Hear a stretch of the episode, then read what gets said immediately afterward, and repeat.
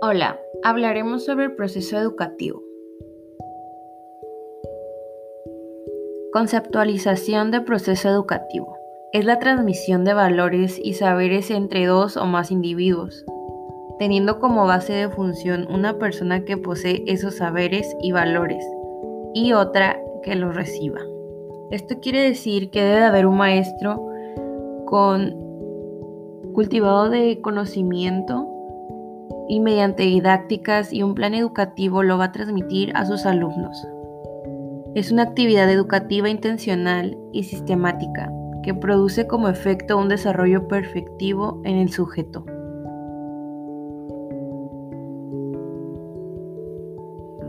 Elementos del proceso educativo. Existe el educador, que es el que va a transmitir el conocimiento, el educando, quien recibe el conocimiento. La relación y comunicación entre ambos. Es muy importante el cómo se comunica maestro y alumno. Instituciones educativas. Esto se refiere a cómo está el planteamiento educativo. Contextos de la educación. El lugar en el que se va a dar la educación.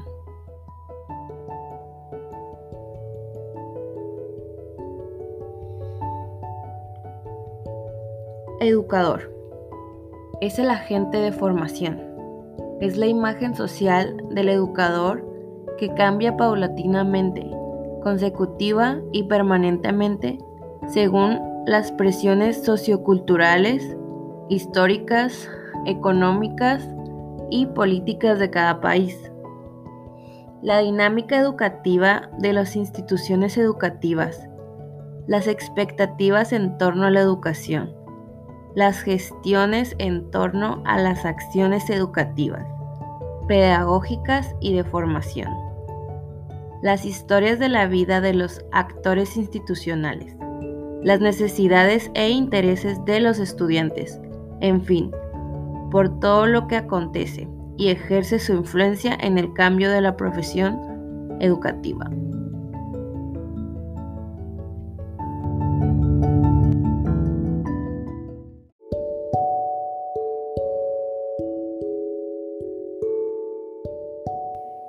La mayoría de los autores coinciden en afirmar que el educador es el único actor institucional responsable de los problemas que aquejan la práctica educativa y pedagógica.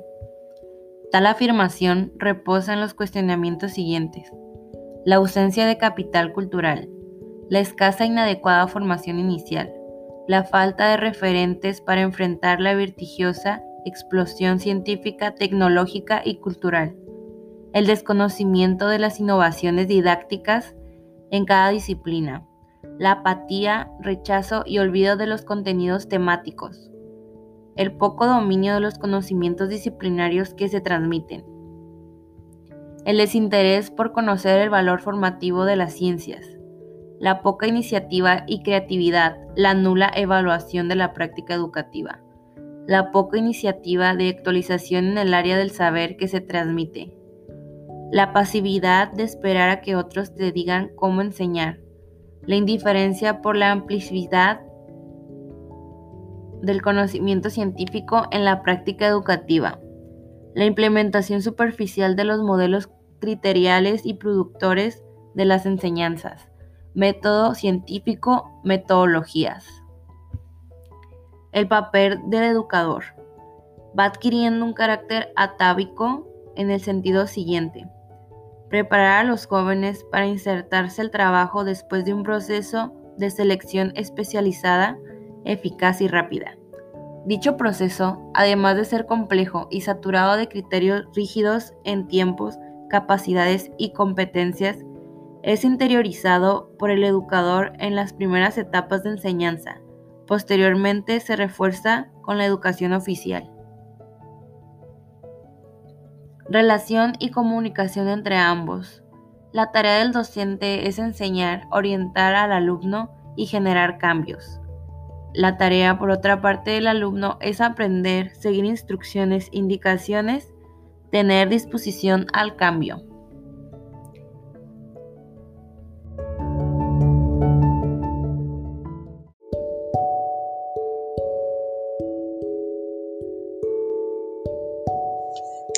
Anton Seminovich. Su programa incluía principios democráticos donde el grupo tenía prioridad sobre el individuo y la educación. Señala que el verdadero proceso educativo se hace por el mismo colectivo y no solo por el individuo que se llama educador. Señala que el ser educador es una cuestión de personalidad y que para llegar a ser este tiene que tener un carácter, capacidades innatas y no solo de teoría, estudio y aprendizaje. Otro autor es Alexander. Pensaba que el hombre al nacer es bueno y que si se le diera la oportunidad de creer sin influencias, como lo es la religión, y las normas morales, sin amenazas y coacciones, este niño llegaría a ser un hombre feliz y por sí consiguiente bueno. Su lema, corazones, no solo cabezas en la escuela.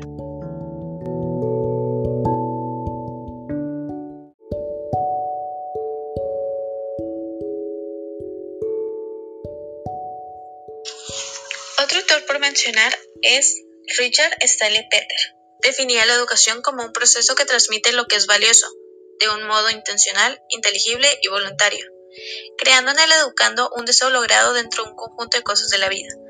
En esta se va a abordar el tema de la educación, y no solo una postura social y o económica. Señala que el personal docente, como lo son los maestros, no deben tratar a la educación como una mercancía en la que se debe invertir, o en la salud mental de los niños. Considera que deben distinguirse tres elementos que son el objetivo, que es orientar los esfuerzos, también en esta señala la orientación y la canalización, la educación misma y la exposición dentro del contexto educativo, que son el alcanzar un estado mental deseable y o bueno, que las personas se deben preocupar por lo que vale la pena y su propósito sea captado.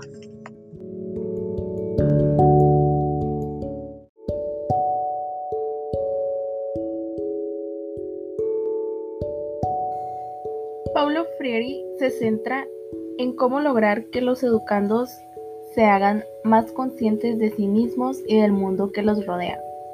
Su intención no es enseñarles a leer los textos que se les asignan, sino leer su propia realidad, con una nueva visión que les explique las condiciones de opresión en las que viven buscando una nueva opción educativa hacia la libertad. La educación debe servir para liberar al individuo, no para enajenar. Él consideraba a la educación escolarizada como educación bancaria, en la cual la finalidad es domesticar las mentes de los alumnos. Considera el proceso de conocimiento como una donación de aquellos que se juzgan sabios a los que se juzgan ignorantes. Para Freire, el problema de la educación radica en que pensar auténticamente es peligroso. Por ello, la educación tradicional intenta convertir a los hombres en autómatas.